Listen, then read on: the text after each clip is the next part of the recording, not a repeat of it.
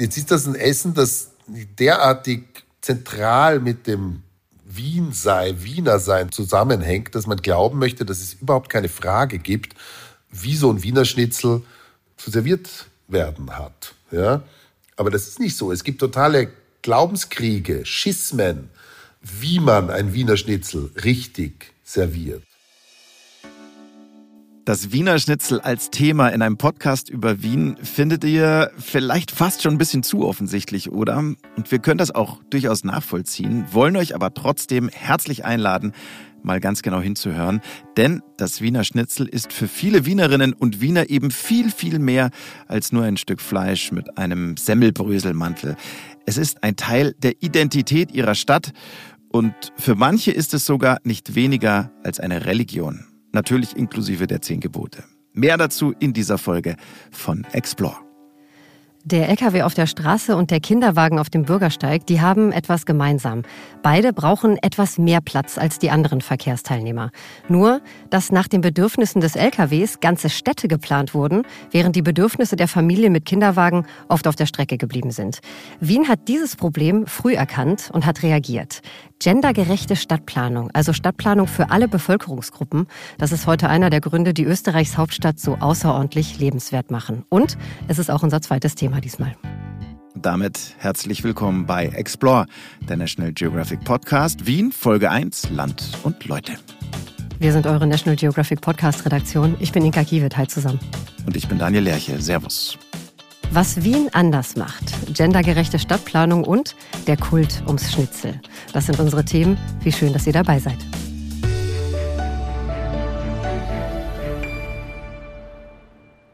Wien also. Daniel, das war ja deine Idee. Ja. Und es ist ja auch ein bisschen, ja, fast wie ein Heimspiel für dich, oder? Ja, also sehr fast. Ähm, Heimspiel vielleicht nicht. Ich würde sagen, es ist halt einfach unmittelbare Nachbarschaft. Ne? Ja, weil es so nah dran knapp vier ist. Stunden. Ja. Ja, in knapp vier Stunden ist man mit dem Zug da. Und die, die schnelle Bahnverbindung München-Wien, die will ich auch auf keinen Fall missen.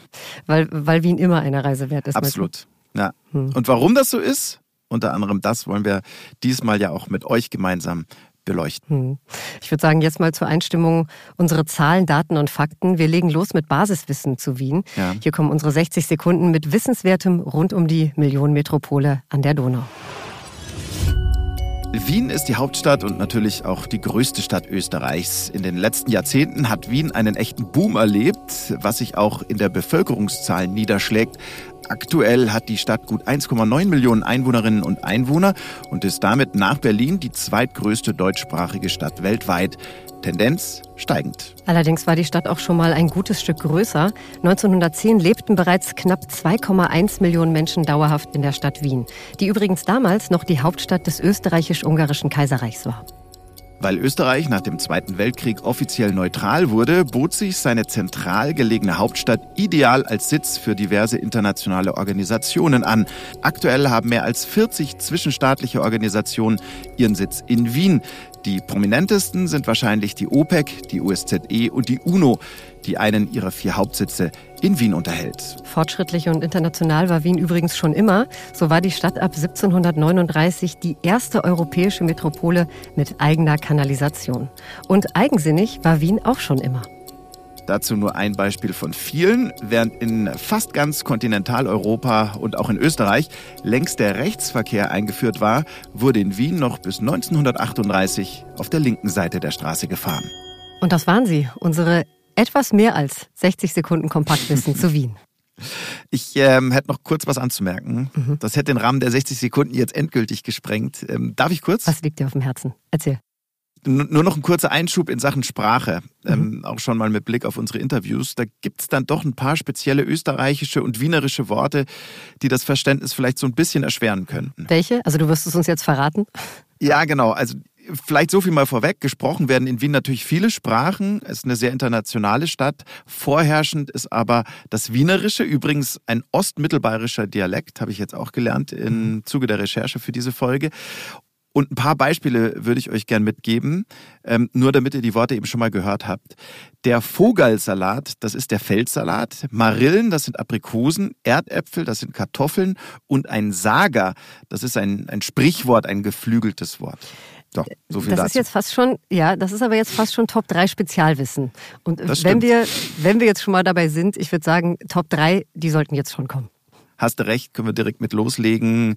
Dann kommen Sie hier, unsere Top 3 zu Wien. Land und Leute. Bitte sehr, Inka.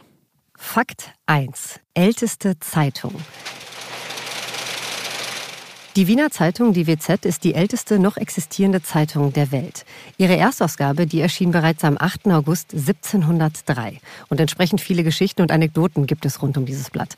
1783 zum Beispiel, da taucht ein Inserat eines gewissen Herrn Kapellmeister Mozart in der Wiener Zeitung auf. Was das Musikgenie genau suchte? Ein Käufer für eines seiner neuen Werke, aber schon im Voraus. Eine ziemlich bewegte Vergangenheit also, die die Wiener Zeitung hat. Leider steht es um ihre gedruckte Zukunft gerade nicht so gut. Stand jetzt soll die WZ ab Mitte 2023 nur noch online erscheinen. Hm. Gedruckte Zeitungen spielen in meinem Fakt 2 auch eine Hauptrolle. Und der heißt geschützte Kaffeehauskultur.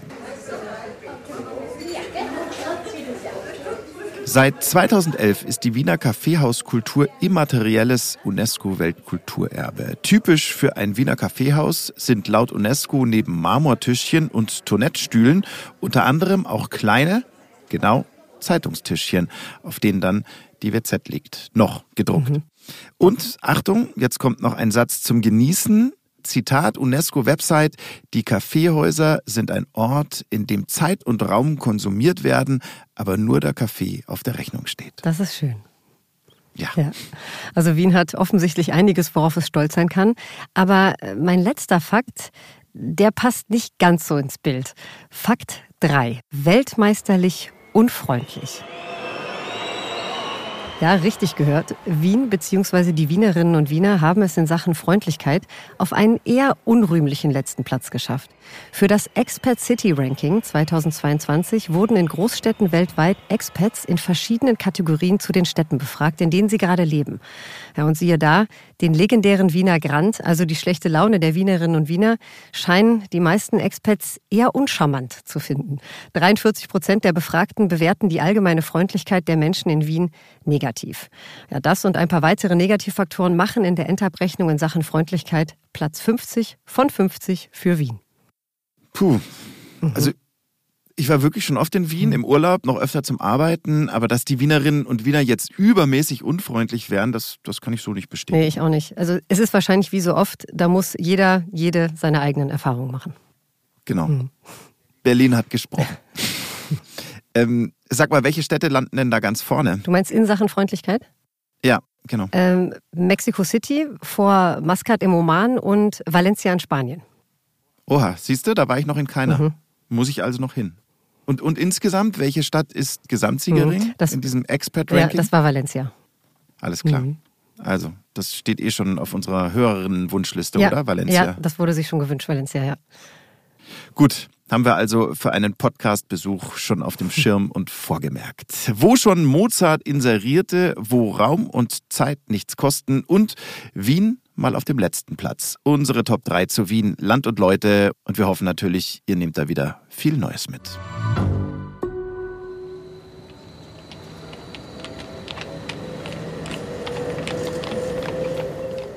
Welche Städte sind besonders lebenswert? Mit dieser Fragestellung beschäftigen sich jährlich ja diverse Studien, aber egal wer sie durchführt, ob jetzt die britische Economist Verlagsgruppe oder zum Beispiel Mercer, die internationale Unternehmensberatung, am Ende kommen sie auffallend oft zum gleichen Ergebnis. Nämlich, dass unter den lebenswertesten Städten Wien meist den ersten Platz belegt.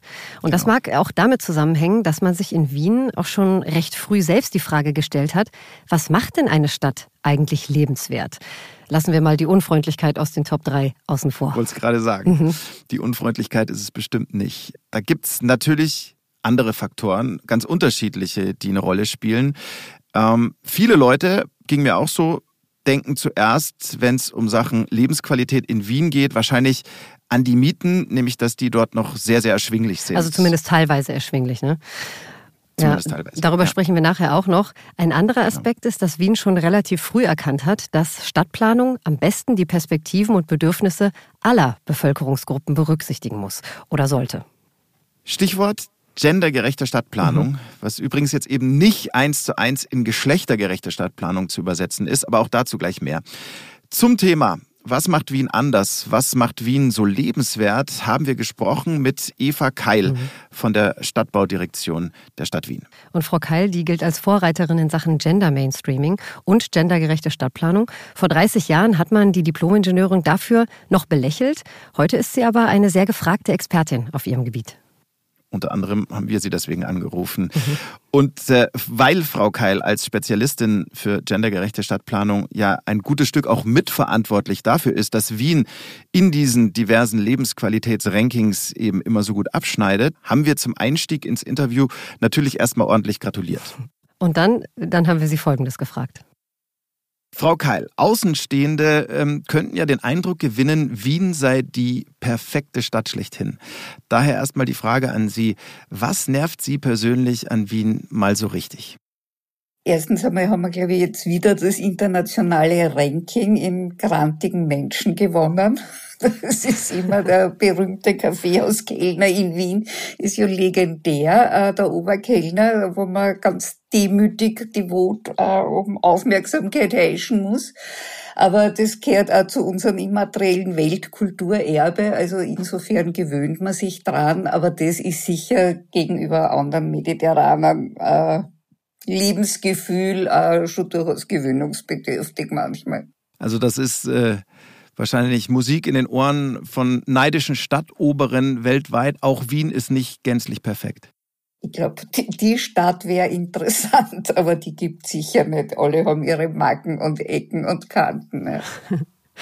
Ähm, Frau Keil, Fakt ist ja, dass Wien immer wieder, wenn es um die Lebensqualität geht, in diversen Städte-Rankings seit Jahren auf den vorderen Plätzen landet, meistens sogar auf Platz eins.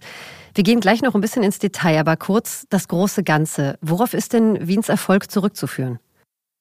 Vielleicht manchmal auch in dem, was es nicht getan hat. Wien ist ja eine historisch gewachsene Stadt, war ja die Hauptstadt von der österreich-ungarischen Monarchie, also war ja auf, äh, schon durchaus auf eine Zwei-Millionen-Stadt angelegt in der sogenannten Gründerzeit, hat aber einen ziemlich engen historischen Raster und ist nicht dem aus heutiger Sicht Fehler unterlegen, was, glaube ich, in vielen deutschen Städten passiert ist, nämlich diesem Diktat der autogerechten Stadt zu folgen. Das war eben ein Teil der Widerständigkeit der historischen Stadtstruktur, aber ein Teil auch bewusste planerische Entscheidungen. Es ist auch, wie Los Angeles ist ja berühmt berüchtigt dafür, dass es das Straßenbahnnetz sozusagen zerstört hat aufgrund des Lobbyismus der Automobilindustrie. Also Wien hat wirklich ein dichtes Netz an, an Straßenbahnen, die historische Stadtbahn, die dann in die U-Bahn umgebaut wurde, an Buslinien. Also diese Qualität des öffentlichen Verkehrs, die, glaube ich, ist äh, ein ganz wichtiger Aspekt. Und auch die, also dafür ist ja Wiener international bekannt, also auch die Qualität des Wohnbaus und diese lange Tradition, die in der Wiener Zwischenkriegszeit begonnen hat mit dem Gemeindebau, wurde dann ergänzt äh, durch den geförderten Wohnbau. Und das kombiniert mit der Qualitätskontrolle, die wir eingeführt haben bei der Zuteilung von Wohnbauförderungsmitteln. Also ich glaube, diese Qualität ist einfach auch überzeugend und spiegelt sie in der Stadtstruktur wieder. Und dann sind wir auch naturräumlich begünstigt ähm, dass wir einfach vielfältige Stadtlandschaften haben und auch ähm, Wien ist ja eine der am intensiv wachsenden und am schnellsten wachsenden Städte im deutschsprachigen Raum. Ähm, wir haben über 400.000 Einwohner Zuwachs. Der Gebäudebestand hat sich seit 1951 verdoppelt in Wien. Und trotzdem habe ich das Gefühl, dass man noch immer das, äh, den Eindruck hat, es ist eine relativ organisch gewachsene Stadt. Ein Thema, wenn es um die Lebensqualität in Wien geht, das sind die Mieten. Und da wirkt Wien, finde ich jedenfalls immer so ein bisschen wie das letzte gallische Dorf in Europa. Also einem großen Teil der Bevölkerung wird bezahlbarer Wohnraum angeboten. Frau Kall, wie schafft Wien das? Also das Wiener System des geförderten Wohnbaus ist ein sehr komplexes. Ja. Ähm, Erstens einmal ist wirklich dieser Bestand an Gemeindewohnungen und das sind rund 220.000 Wohnungen. Ich glaube, die Stadt Wien ist da irgendwie der größte kommunale Hausbesitzer der Welt.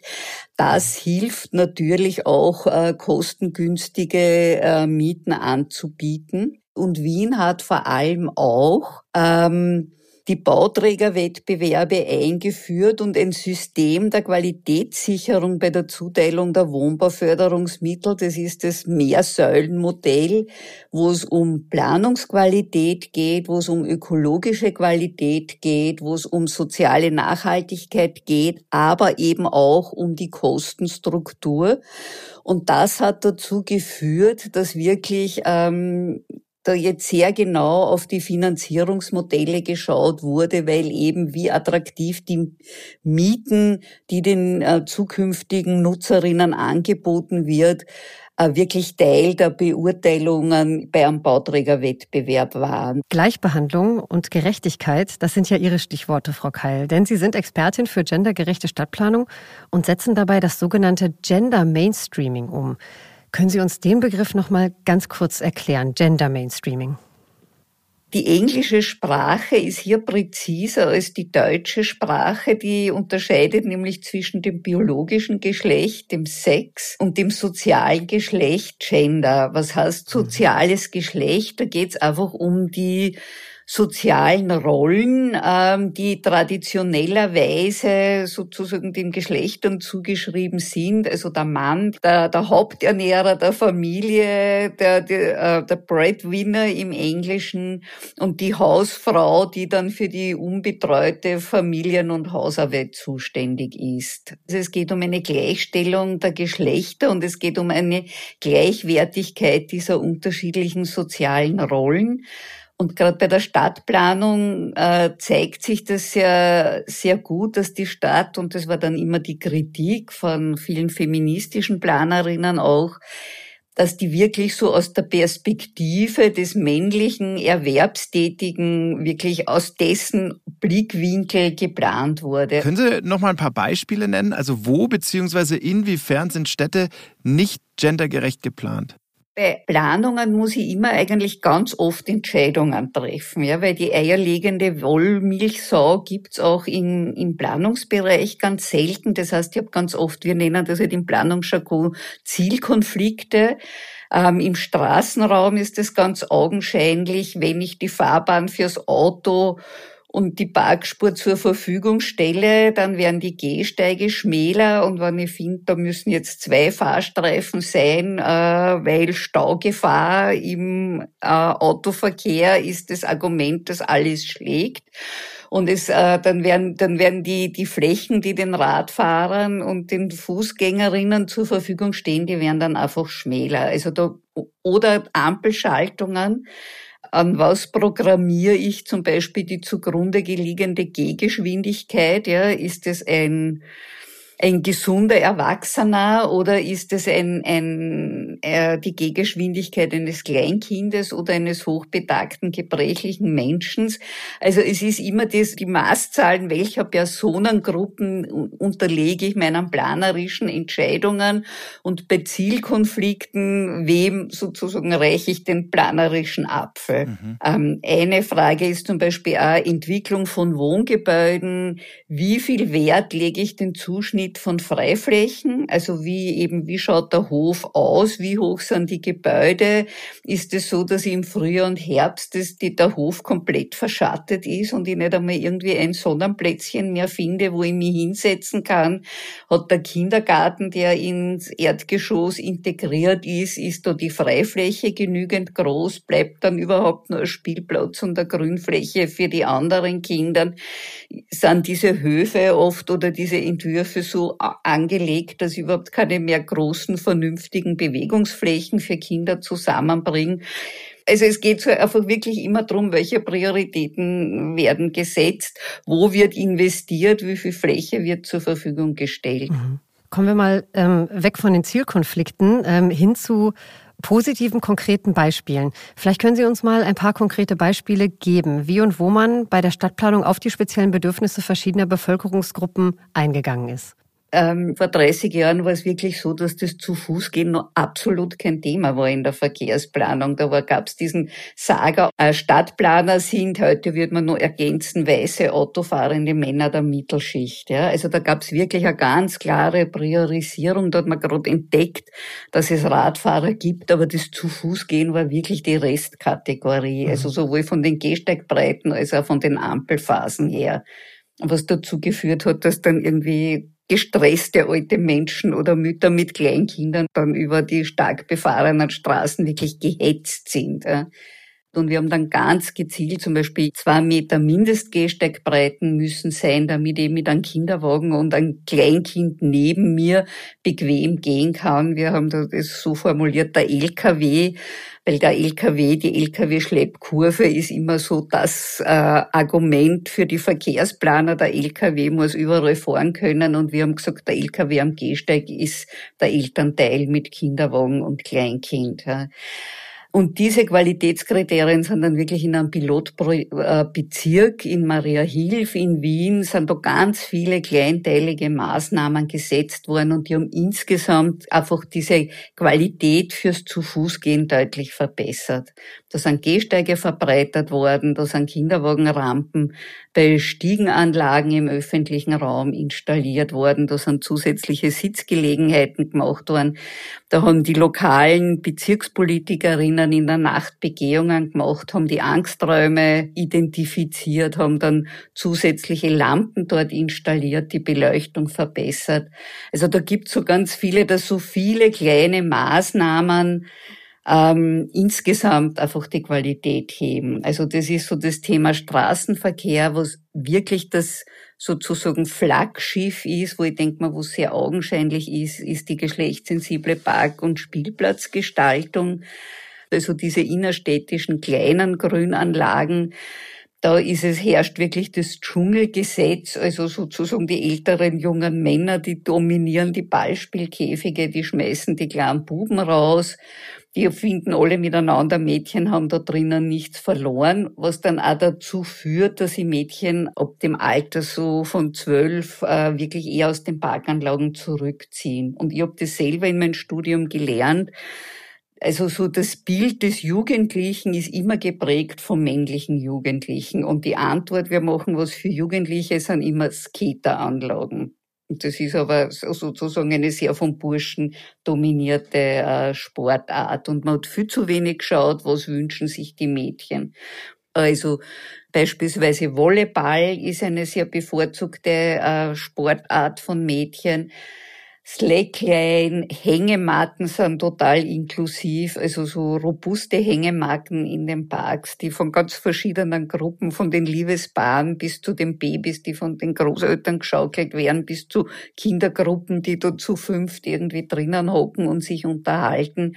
Also so Möglichkeiten, die einfach entweder für viele Gruppen attraktiv sind oder dass man schaut, dass es eben für unterschiedliche Gruppen ein geeignetes Angebot gibt. Mhm. Ich finde es äh, total spannend, dass auch 2022 noch so doll zwischen Mädchen und Jungen ähm, unterschieden wird. Also ich höre Ihnen äh, sehr, sehr gespannt zu. Ich dachte, wir wären äh, längst weit davon entfernt, muss ich Ihnen ganz ehrlich sagen.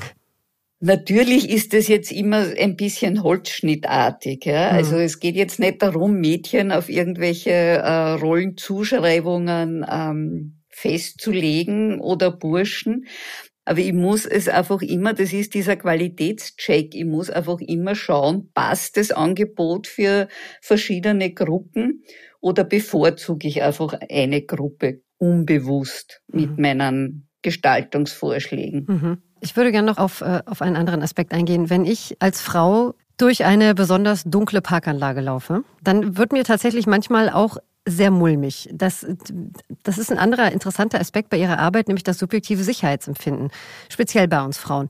Wie schafft man es denn, dieses Sicherheitsempfinden durch entsprechende Stadtplanung zu verbessern? Äh, es gibt von der Jane Jacobs, das ist eine bekannte kanadische Journalistin und Aktivistin, die in den 60er Jahren ein ganz berühmtes Buch geschrieben hat, Das Leben und Tod großer amerikanischer Städte und da diesen wunderbaren Ausdruck Räume mit sozialen Augen geprägt hat, dass es ja darum geht, wenn ich beleuchtete Fenster sehe, wenn ich das Gefühl habe, ich rufe und jemand schaut runter, ähm, und ruft die Polizei oder schreit runter, macht das Fenster auf. Also das erhöht einfach das Sicherheitsgefühl. Und das heißt aber, dass ich stadtplanerisch schauen muss, dass die Wohnungen auch Aufenthaltsräume zu den Straßen haben, dass ich nicht so diese sogenannten toten Gebiete schaffe, dass ich äh, von der Orientierung der Gebäude her und der Wohnungen eben genau diese sozialen Augen ähm, quasi erzeuge. Mhm.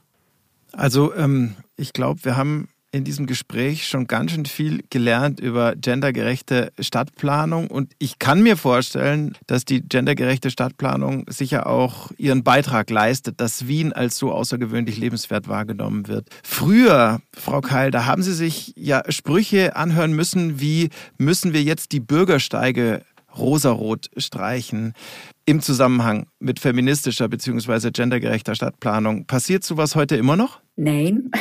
Das, das ist gut. Das, äh, also das, da hat sich sicher viel getan in den 30 Jahren und dadurch, dass das ja auch sozusagen offizieller Teil der Planungskultur der Stadt geworden ist, denken sie es vielleicht manche noch. Ja, also was soll das Ganze? Aber es wird sicher nicht mehr so zynisch artikuliert. Wenn, ist es eher so dieses einfach nicht mitdenken, ja, also, mhm. also sozusagen dieser leise Widerstand, dass ich mir dann immer wieder denke, so gerade bei diesem Grünflächen- und Freiflächenthema, dass mir dann schon immer wieder verwundert, äh, wie schwierig es für manche mental ist, zum Beispiel diese Kinderperspektive dann einzunehmen. Mhm. Das Stichwort Mitdenken würde ich gerne mal aufnehmen an der Stelle. Lassen Sie uns mal groß denken. Wie sieht denn die perfekte Stadt der Zukunft aus? Also das, das gendergerechte Utopia sozusagen. Ähm, ich glaube, sozusagen als Bild äh, muss ich Sie da enttäuschen, weil das, glaube ich, ein völlig, also völlig unspektakulär ist. Ich glaube, das ist wieder so dieses äh, eher Unsichtbare, dass man einfach das Gefühl hat, man hat einen mühelosen, barrierefreien Alltag, wo ich kurze Wegestrecken vorfinde, also gute Fuß- und Radwege vorfinde, öffentliche äh, Verkehrsmittel, die attraktiv sind, die häufig fahren, wo es Grünflächen, ein genügendes Grünflächenangebot gibt. Ähm, also ich formuliere das immer so, Grünflächen und Parks erzeugen das soziale Kapital in einer Nachbarschaft. Und ich glaube, dass das einfach wirklich was ist, was für den, für die Lebensqualität und die Vielfalt in der Stadt zu erleben und zu spüren und nachbarschaftliche Beziehungen zu knüpfen, dass da attraktive öffentliche Räume einfach in, in regelmäßigen Abständen angeboten werden. Sagt Eva Keil, die früher in Sachen gendergerechte Stadtplanung gegen viele Widerstände kämpfen musste, heute aber als Expertin und gefragte Ratgeberin auf diesem Gebiet gilt, auch weit über die Stadtgrenzen Wiens hinaus.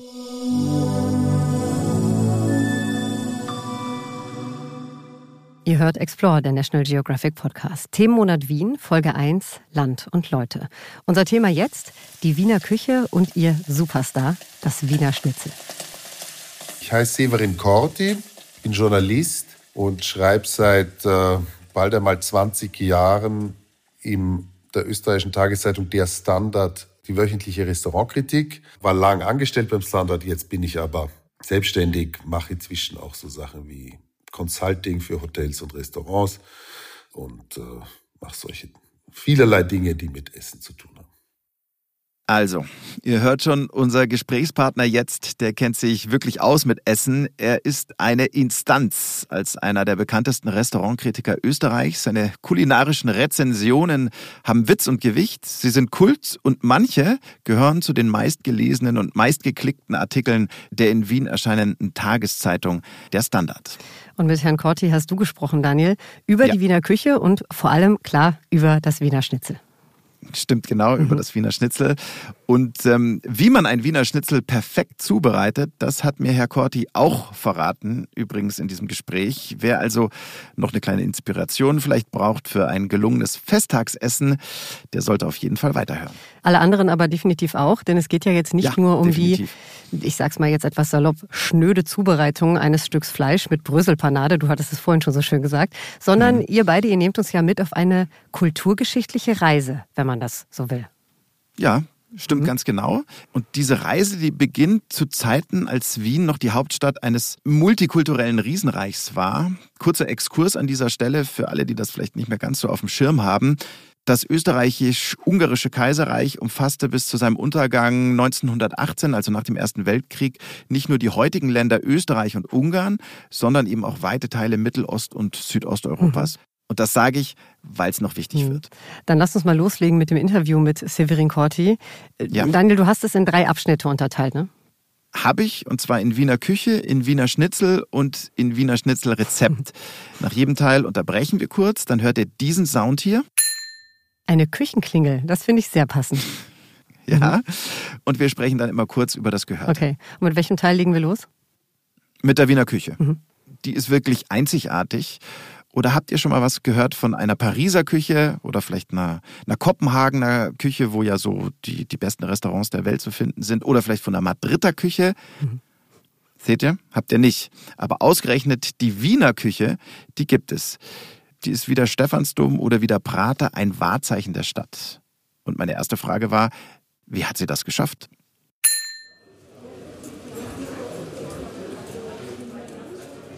Tja, es ist eine gute Frage, ähm, die ich wohl auch nicht zufriedenstellend beantworten kann. Ich glaube, es geht vielleicht einfach nur um die Macht des Wortes und irgendwer hat mal hat mein Kochbuch geschrieben, das hieß die Wiener Küche oder so und damit hat sich das dann so etabliert. Tatsache ist jedenfalls, dass die Wiener Küche in überwältigendem Maße die Küche der Regionen und Länder des ehemaligen Kaiserreichs ist mhm. und dass da einfach eine Vielzahl von Einflüssen und äh, Rezepten und Küchentraditionen zusammengefunden haben in dieser Millionenmetropole.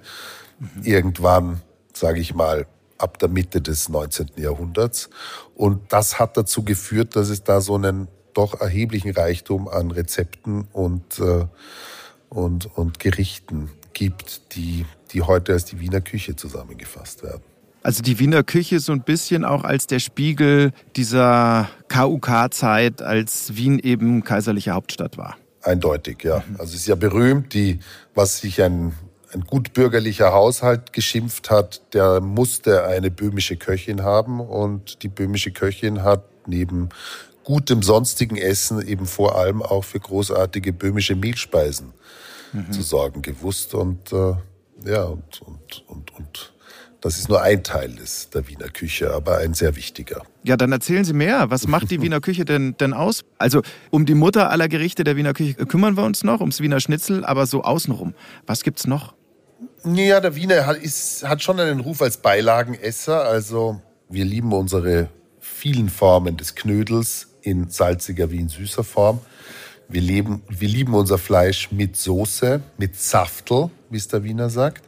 Und äh, im Grunde genommen ist es aber schon auch so, dass viele Gerichte der Wiener Küche eigentlich das sind, was der Italiener Cucina Povera nennt. Also eigentlich aus verhältnismäßig wenig oder wenig edlen Zutaten etwas zu schaffen, was mhm. großartig schmeckt. Hört sich aber äh, letztlich auch so ein bisschen auf, aus der Zeit gefallen an, oder? Also sehr fleischlastig, es geht ordentlich auf die Hüften. Also es geht natürlich ordentlich auf die Hüften, aber bei aller Liebe, ich wüsste keine Küche, die wirklich Spaß macht auf längere Zeit, die nicht auch ordentlich auf die Hüften geht. Also ohne Fett brauchen wir gar nicht anfangen zu kochen.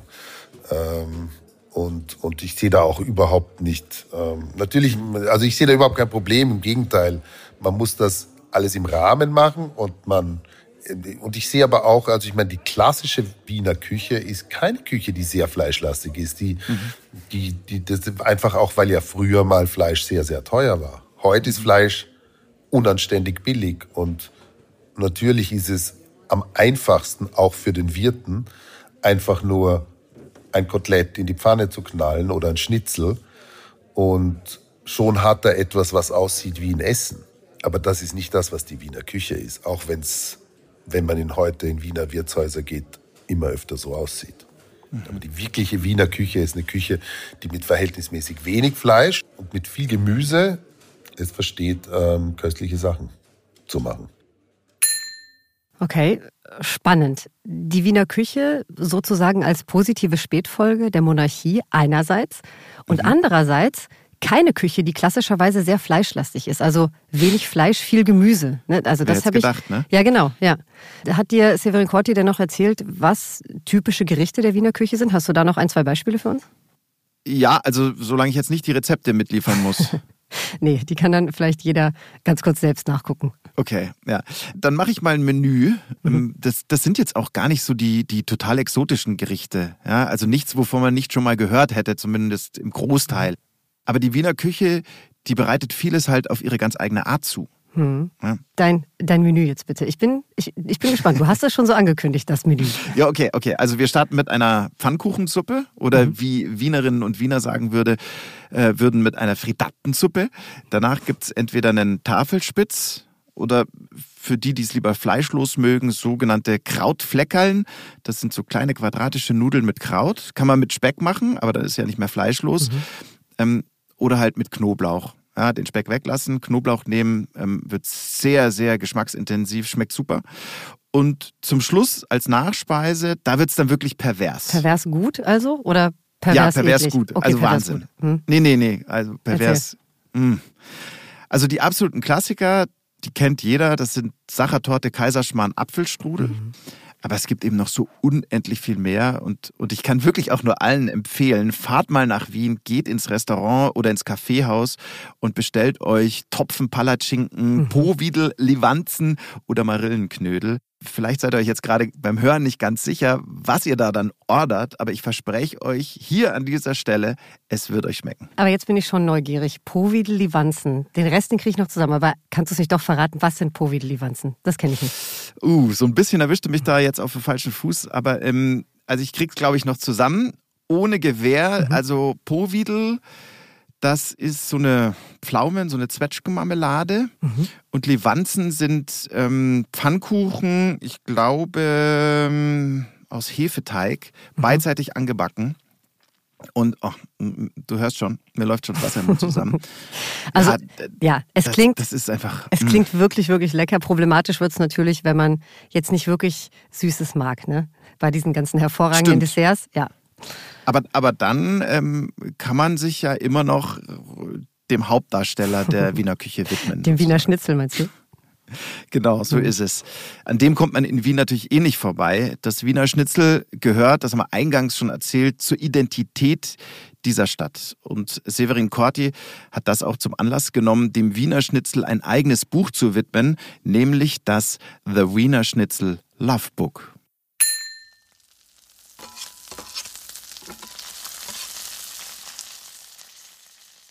Im Vorwort des Wiener Schnitzel Love Books, da steht es, ähm, es sei eine, und ich zitiere mal, Ikone des österreichischen Seins. Der Satz an sich kommt ja schon so ein bisschen paniert daher. Erklären Sie uns das mal bitte. Also das Wiener Schnitzel Love Book habe ich zusammen mit Florian Weizer geschrieben und der schreibt dieses mhm. ähm, Vorwort. Insofern kann ich das ja jetzt nur interpretieren. Ähm, ist jedenfalls ein Buch, das sich dem Wiener Schnitzel in all seinen Erscheinungsformen widmet, vor allem auch in seiner feuilletonistischen und literarischen Form, weil es gibt ganz erstaunlich viele ähm, Literaten und Dichter und äh, Künstler, die sich des Wiener Schnitzels in der einen oder anderen Form angenommen haben. Und auch das ist ein Thema dieses Buches und das ist vielleicht auch schon mal der Anfang der Antwort auf Ihre Frage, weil mhm. dass sich ein Gericht so in die Seele und in das Wesen eines Landes eingegraben hat, wie es das Wiener Stitzel ist, dass ganz viele Künstler von Alfred Polger über Gerhard Bronner, über Josef Hader bis zum wunderbaren Josef Wexberg, alle doch mit ziemlicher Ernsthaftigkeit des Themas annehmen, natürlich auch humoristisch, ähm, ist doch ein Hinweis darauf, dass das ein wichtiger, ein wichtiges Thema unseres, unseres Selbstverständnisses ist. Es ist auch so, dass wenn man in Wien besonders elegant auftritt, in, in einem schönen Anzug, dann sagt, dann sagt man gern, ah, heute bist wieder in der Einserpanier. Mhm. Also das Verständnis der Panier als des, als, als des Anzugs für das Schnitzel und auch für den Menschen. Also wie sich das, das so transponieren kann, das sagt schon viel aus, glaube ich. Genau, genau. Die, die Panier AK, die Panade auf Hochdeutsch übersetzt. Ja. Sie schreiben, viele Wiener und Wienerinnen hätten eine geradezu religiöse Beziehung zum Schnitzel. Wo liegen denn die Zusammenhänge zwischen Wiener Katholizismus und Wiener Schnitzel? Worum geht es beim Wiener Schnitzel? Das Wiener Schnitzel wird keusch in Brot gepackt. Es wird sozusagen die Sünde des Fleisches verdeckt. Und äh, der fromme, brave Gläubige ähm, ist also da etwas, was vielleicht Fleisch ist, aber nicht so aussieht wie Fleisch.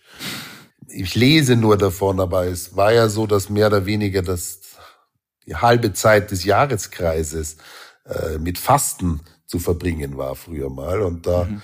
hatten die Wiener vielleicht ganz gute möglich, also ganz gute Ideen, wie sie da ähm, vielleicht so Schlupflöcher finden. Und wenn etwas von einer Panier verhüllt ist, weiß man ja nicht, was es ist. Ist es jetzt vielleicht doch da zuvor weich gesottene Knollensellerie oder ist es ein Stück Fleisch?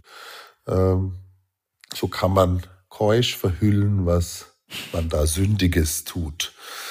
Und jetzt ist das ein Essen, das derartig zentral mit dem Wien sei, Wiener sein zu tun, zusammenhängt, dass man glauben möchte, dass es überhaupt keine Frage gibt, wie so ein Wiener Schnitzel zu serviert werden hat. Ja? Mhm. Aber das ist nicht so. Es gibt totale Glaubenskriege, Schismen, ähm, wie man ein Wiener Schnitzel richtig serviert. Und für den richtigen Wiener, sage ich mal, ist also in Wahrheit das Wiener Schnitzel mit einem Salat die einzig mögliche Form.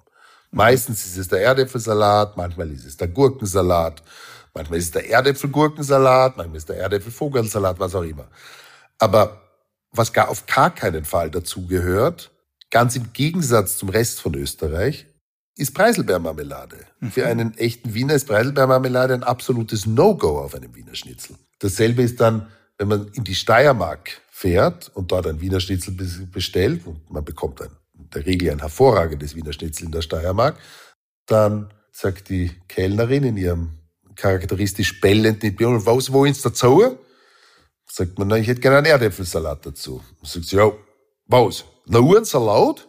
Weil für den Steirer ist es eindeutig zu wenig, nur einen Kartoffelsalat zum Wiener Schnitzel zu haben. Dann meistens nimmt er sich dazu noch Petersilie, Erdäpfel oder vielleicht einen Reis. Aber ein Salat und sei es ein Kartoffelsalat gilt offenbar als Vitaminbeilage und nicht als Sättigungsbeilage mhm. in der Steiermark. Also dort muss zum Salat dann nochmal was Richtiges als Beilage bestellt werden. Mein persönlicher Lieblingssalat zum Wiener Schnitzel ist ein Gurkensalat mit ein bisschen Dill. Bringt genau den frische Konterpunkt, der zu so einem Schnitzel ideal passt, meiner Meinung nach. Aber da wollen wir natürlich noch drauf eingehen, auf Ihr liebstes Wiener Schnitzel oder wie Sie es servieren würden. Das ja. Wichtigste vielleicht mal vorweg und vor allem natürlich für alle Unwissenden da draußen, für alle Nicht-Österreicher und Nicht-Österreicherinnen, für alle Nicht-Wiener und Nicht-Wienerinnen. Eine zentrale Frage. Schwein oder Kalb? Das echte Wiener Schnitzel, damit es auf einer österreichischen Speisekarte als Wiener Schnitzel dastehen darf, muss vom Kalb sein. Das ist kodifiziert.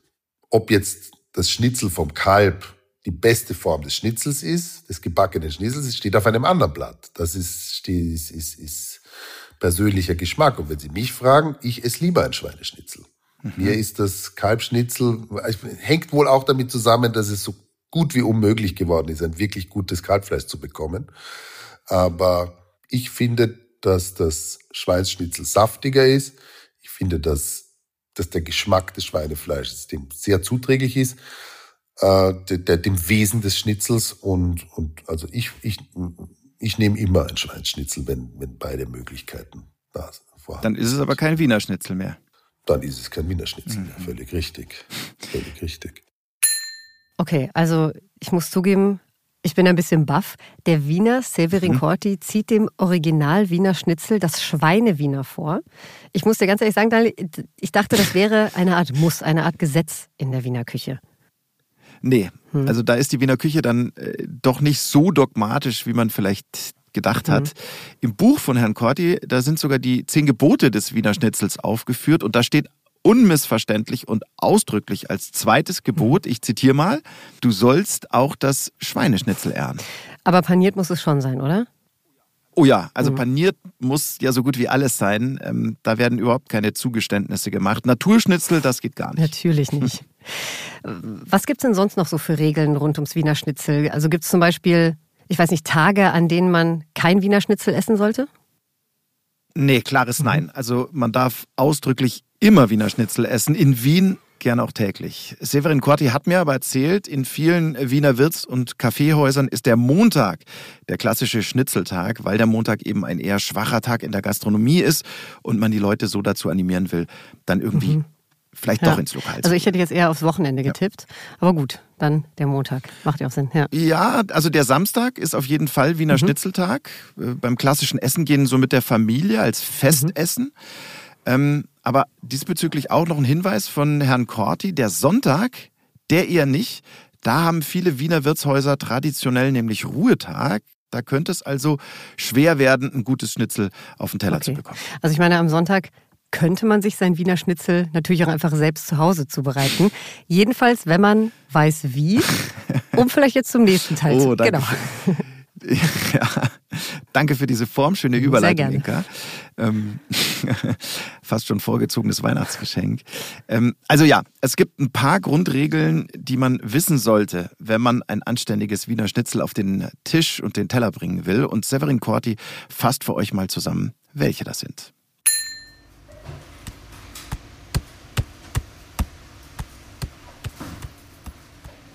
Also wie gesagt, ein richtiges Wiener Schnitzel ist vom Milchkalb, ist aus der Schale geschnitten oder aus dem, was ist ein anderer Teil des, des Hinterschenkels äh, aus dem Frikando und wird in etwa einen Zentimeter dick geschnitten, dann mit der nicht schraffierten Seite des äh, Fleischklopfers oft zwischen Lebensmittelfolie plattiert auf circa einen halben Zentimeter Dicke, gesalzen auf keinen Fall gepfeffert, durch Mehl gezogen, abgeklopft, dann durch mit einer Gabel verschlagenes Ei, ganzes Ei.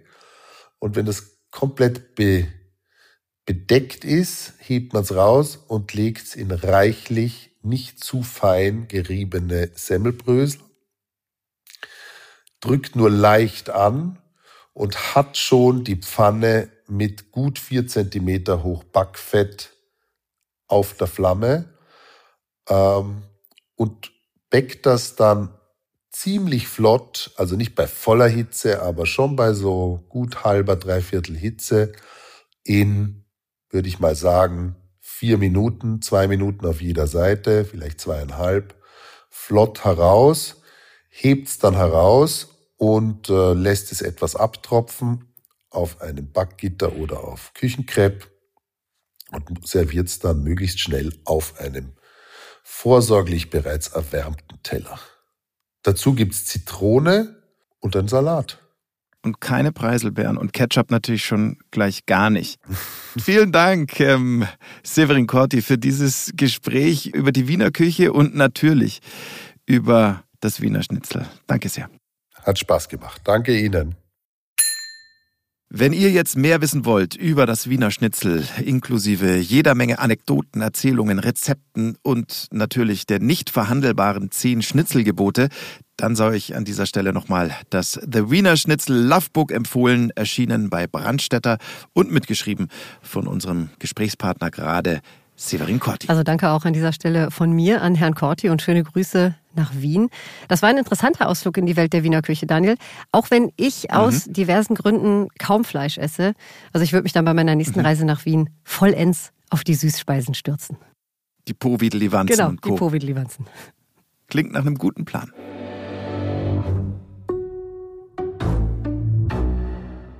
So, das war Wien die erste. Ich glaube, wir haben einiges gelernt über die österreichische Hauptstadt, über die Wienerinnen und Wiener und klar, und über die Wiener Küche natürlich. Kurzes Fazit mhm. von mir zu dieser Folge. Erstens, Wien hat in Sachen Städtebau, Stadtplanung, Stadtentwicklung offensichtlich einiges richtig gemacht mhm. und scheint auch weiterhin auf einem ziemlich guten Weg zu sein. Und zweitens, ich habe jetzt Hunger, beziehungsweise Appetit, und zwar so richtig. Ich bin eigentlich auch nicht so der große Fleischesser, aber so ein Wiener Schnitzel, ich glaube, das werde ich mir die Tage dann schon mal gönnen. Allerdings werde ich stilecht natürlich auf die Preiselbeermarmelade jetzt verzichten und ich brauche auch keine Beilagen. Mir reicht dann ein Gurkensalat mit ein bisschen Dill. So viel habe ich gelernt. Ja, also bei der gendergerechten Stadtplanung, da bin ich komplett bei dir. Ich habe da noch länger darüber nachgedacht. Also ich finde es schon bemerkenswert, mhm. was Wien für eine Vorreiterrolle bei dem Thema hatte. Und wenn so eine Stadtplanung ja. wirklich dazu führt, dass Rollenzuschreibung und Stereotype überwunden werden durch eben diese neuen Lebensentwürfe, ich finde, da müssten wir uns eigentlich alle noch viel mehr Gedanken dazu machen zum Gender Mainstreaming mhm. und der gendergerechten Stadtplanung. Ähm, Sind wir dann hiermit alle dazu aufgefordert? Richtig. Daniel, Willst du noch einen ganz kurzen Ausblick auf die zweite Folge geben? Es kommt ja noch eine. Ja, gerne. Also in Wien Folge 2 Wissenschaft und Natur nehmen wir euch unter anderem mit auf eine Reise in die Vergangenheit.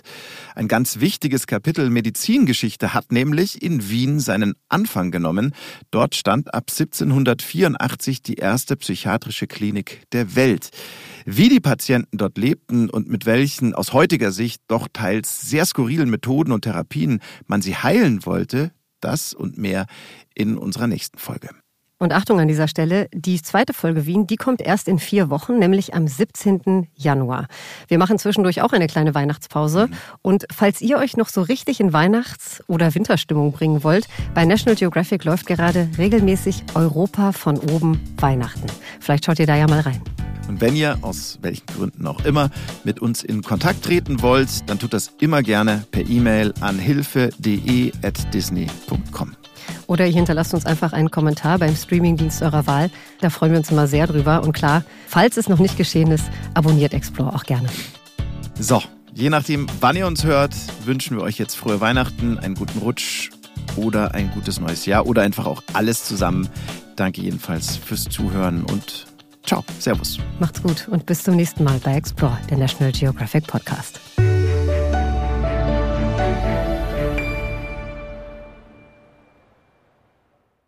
Äh, Inka? Mhm. Ich habe noch Läufst was noch? zum ja. Wiener Schnitzel. Das fällt mir gerade noch ein, eine Anekdote in Sachen Wiener Schnitzel. Kannst du noch was hören in Sachen Wiener Schnitzel überhaupt? Äh, noch, noch bin ich aufnahmebereit. Als Nicht-Fleischesserin oder kaum äh, Fleischesserin. Ja. Ähm, Elvis Presley mhm. hat äh, seinen Militärdienst in Deutschland geleistet. Wusstest mhm. du das? Nee. Ja. Siehst, da hast du schon was gelernt. Und angeblich hat auch er was gelernt, nämlich vier Worte Deutsch. Mhm. Welche? Okay, jetzt musst du fragen, welche? ja, ich warte. Erzähl. Ja, okay. Also auf Wiedersehen und Wiener Schnitzel. Und Stark. die Legende sagt, die hat er manchmal auch wild kombiniert, nämlich zu auf Wiener Schnitzel. Schön. Und so wird sich jetzt verabschieden? Ja, so sagen wir das jetzt. Gut. Also, in diesem Sinne, für alle, die noch zuhören, bis bald und auf Wiener Schnitzel. Jetzt lach doch mal. Ich habe vor mich hingegrinst.